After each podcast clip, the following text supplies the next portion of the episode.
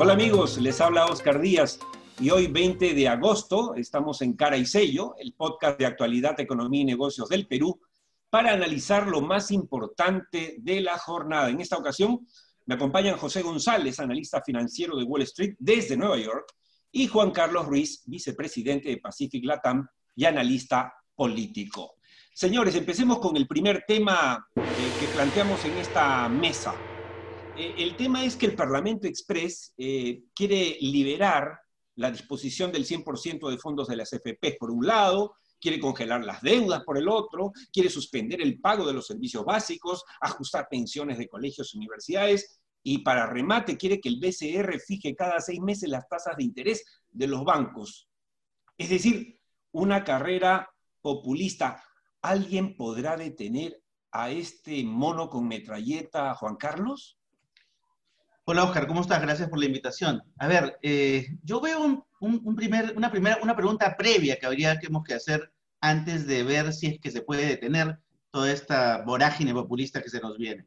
Y la primera pregunta es, ¿por qué este tipo de iniciativas tienen tanta acogida entre la población y entre hoy en el Perú de un Congreso ávido por ganar votos en una campaña electoral que se nos viene y que está pronta a desarrollarse? Y la respuesta creo que es que el modelo de crecimiento económico que nos ha acompañado en los últimos 30 años, yo creo que de una manera relativamente exitosa, no logró eh, una inclusión masiva de sectores populares y alguna parte de sectores medios importantes, y esa, y esa digamos, eh, esos límites de incompetencia que ya veníamos escuchando de varias voces políticamente hablando y técnicamente hablando desde hace más de 10 años acerca de que había que hacer una segunda ola de reformas, acerca de que teníamos que hacer las reformas de salud, que teníamos que hacer las reformas de educación, que teníamos que hacer las reformas de regulación en donde permitamos que cada vez el sector privado sea más competitivo y no nos llenemos de tantos monopsomios o oligopolios, oligopolios camuflados, y en donde, claro, solo unos pequeños grupos, unos cuantos grupos de poder evidentemente se siguen enriqueciendo, se siguen enriqueciendo, pero eso no chorreaba, ¿no?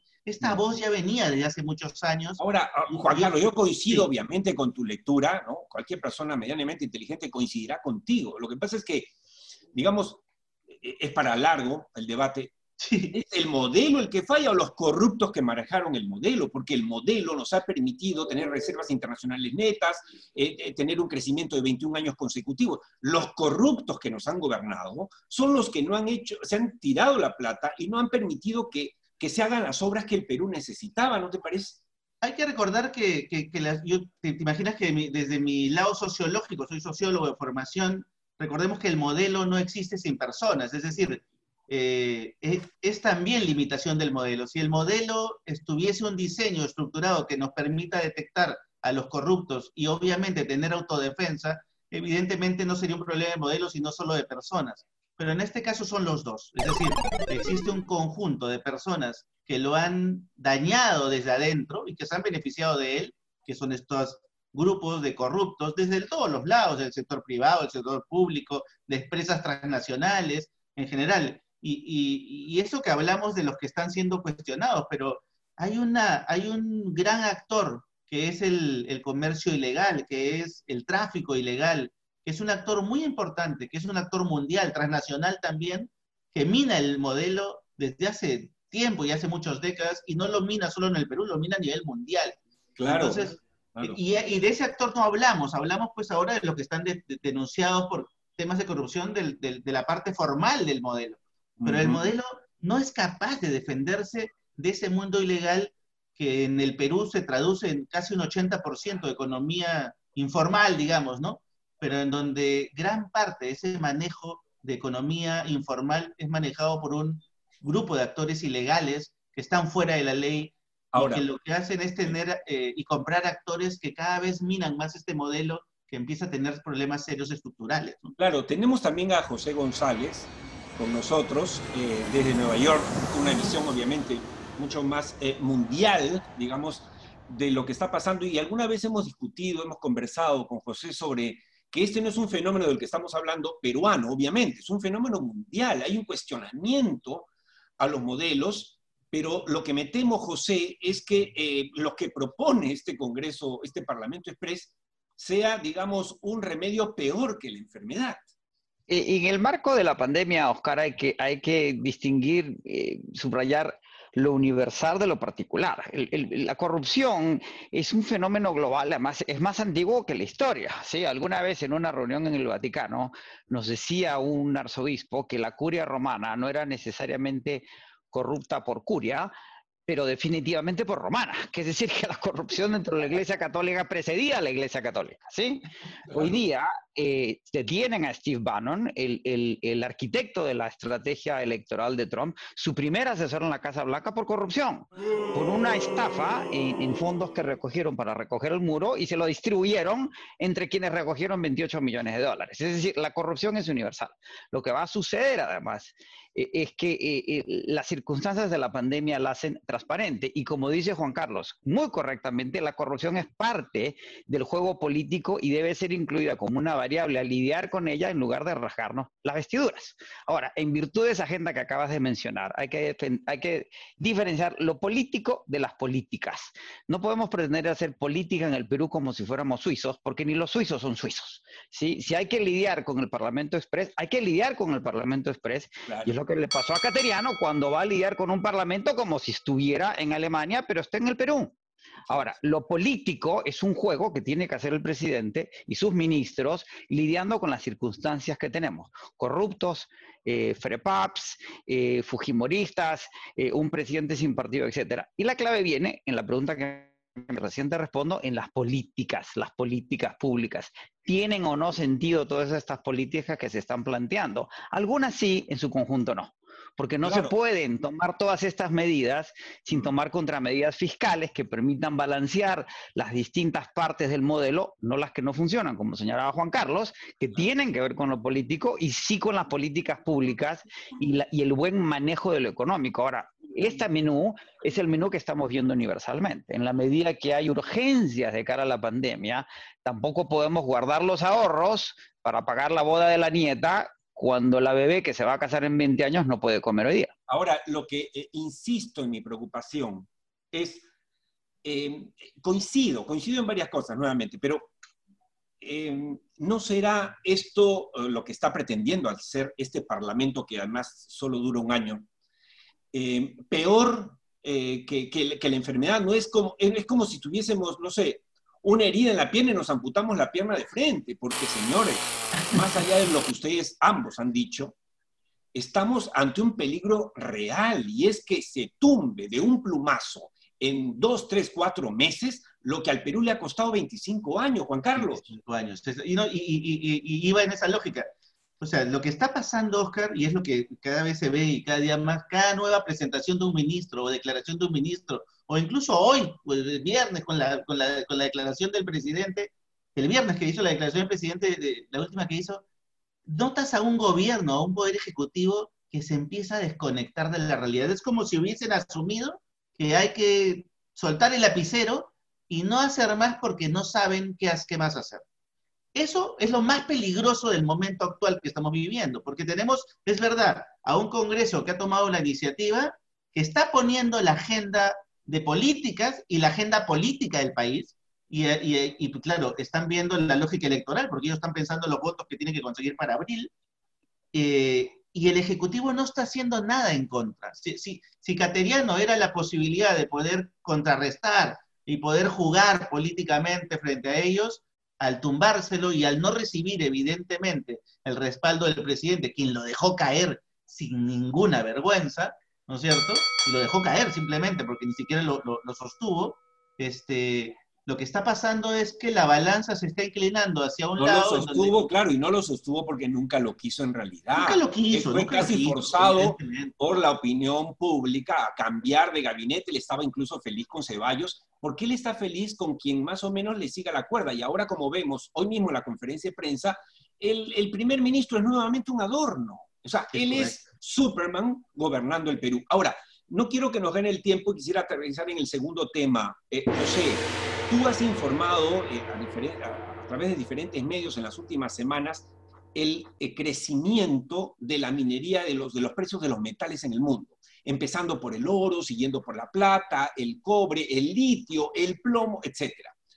Eh, y todo eso, todos esos metales que tú ah, nos has informado están subiendo y van a seguir subiendo en pandemia, los tiene el Perú. Pero resulta que tenemos un gobierno de salida, débil, que nunca apoyó decididamente a la minería y tenemos un Congreso casi antiminero. O sea, ¿cuál es nuestro futuro? Que otra vez se nos pase el tren. Eh, eh, es un problema. Ahora, hay que, hay que poner también eso en contexto, porque la perspectiva es lo que nos va a dar la mejor guía para ser constructivos y encontrar las soluciones. La minería no es una actividad que sea vista con buenos ojos en ninguna parte del mundo. Sin embargo, hay minería en Oregon eh, y hay minería en África y hay minería en los Estados en, en Perú. Y lo que creo que hay que es establecer buenas prácticas de cara a la minería y comunicarlas, precisamente lo que, lo que señalabas, hacer el trabajo político para que la minería sea entendida, aceptada y desarrollada cabalmente y porque es indispensable para la salida del Perú en la crisis. El motor del ingreso de la nación, del Estado, del país, sigue siendo la minería, pero hay que lidiar con, con un sector que es particularmente conflictivo, no solo en el Perú, sino a nivel global. Pero es indispensable crear una estrategia sólida de corto, mediano y largo plazo en términos mineros en el Perú, sin el cual no vamos a salir de la crisis eh, en la que estamos metidos como el resto del planeta. Ahora, a pesar de ello, sinceramente, José y Juan Carlos, no sé si coincide Juan Carlos conmigo, eh, tengo que ser sincero y soy eh, pesimista. Pesimista respecto a este punto, porque lo que decía hace un rato, tenemos un presidente que antes la pandemia no, no apoyaba decididamente, se chorreó frente al nada menos que ante el gobernador de Arequipa, que es una vergüenza, que es impresentable, y retrocedió en, en, varias ocasiones y ahora pues menos, está de salida, tenemos pandemia y la verdad es que me da mucha pena porque más allá de que la minería formal tenga sus virtudes y sus defectos como todos, realmente necesitamos, es como, ¿sabes qué Juan Carlos? A veces yo digo, ¿cómo es que nos negamos a ser eh, mineros? Es como si los argentinos se negaran a ser productores de carne y de vino, o sea, no tiene sentido. O de jugar fútbol. ¿Tú eres igual de pesimista que yo respecto al futuro inmediato de la minería? Lamentablemente, Oscar, tengo que ser pesimista. Bueno, tengo un pesimismo, el nuestro es un pesimismo de la realidad, como le llamaba José Carlos Mariátegui, ¿no? Es un pesimismo que en el momento de, de, la agonía sabe sacar lo mejor de sí para poder salir adelante y sobrevivir.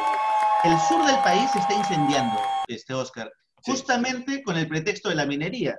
las últimas negociaciones, las últimas dos o tres semanas, en Espinar, en Cayoma, en Las Bambas, eh, son una bajada de pantalones literalmente del gobierno eh, frente a unos frentes de defensa que empiezan a tener más poder que los gobernadores regionales, que los, los alcaldes municipales o provinciales o distritales y que cualquier otra autoridad como el comisario del lugar este, o, el, o el representante del Ministerio del Interior.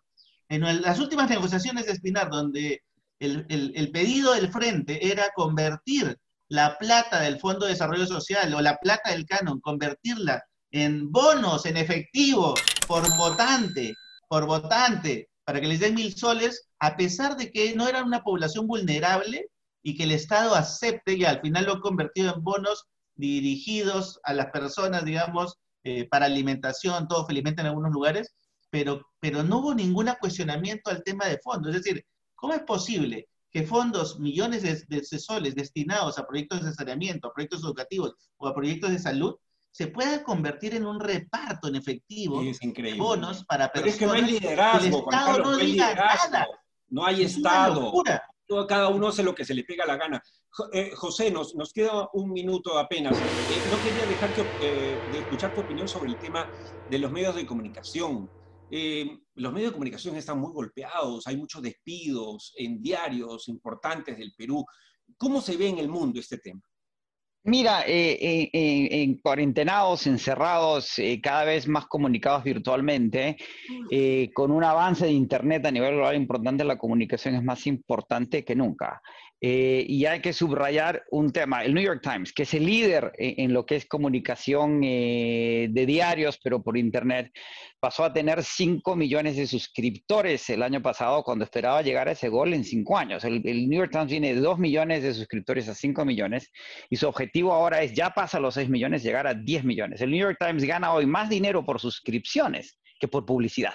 Es decir, que el New York Times podría renunciar a, sacar una sola publicidad y vivir sus suscriptores, lo cual rompe con la vieja, el viejo antagonismo comercio, información. Los medios de comunicación están cambiando, las barreras de pago funcionan siempre y cuando haya calidad en información. Hay medios masivos como el New York Times y hay programas, eh, hay cadenas de información financiera como CNBC que solo tiene 400 mil eh, personas que la ven en sus picos, comparado a 3 millones en Fox o 2 millones en CNN, eh, y la reciente venta de Semana Económica en Perú, en el cual el 40% lo compra un grupo de Arequipa, no se ha hecho la, no se ha revelado el monto ni los inversionistas, te indica que una publicación especializada que puede tener un paywall, como se dice en inglés, una barrera de pago y con un nivel de información importante, sí es rentable eh, e importante en la medida que necesitamos seguir informados a nivel masivo y a nivel singular, con todos los retos que eso implica.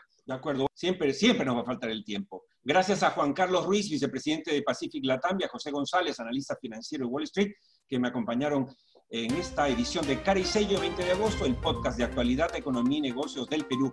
Nos encontramos, amigos, en cualquier momento en Spotify o iTunes, salvo mejor opinión.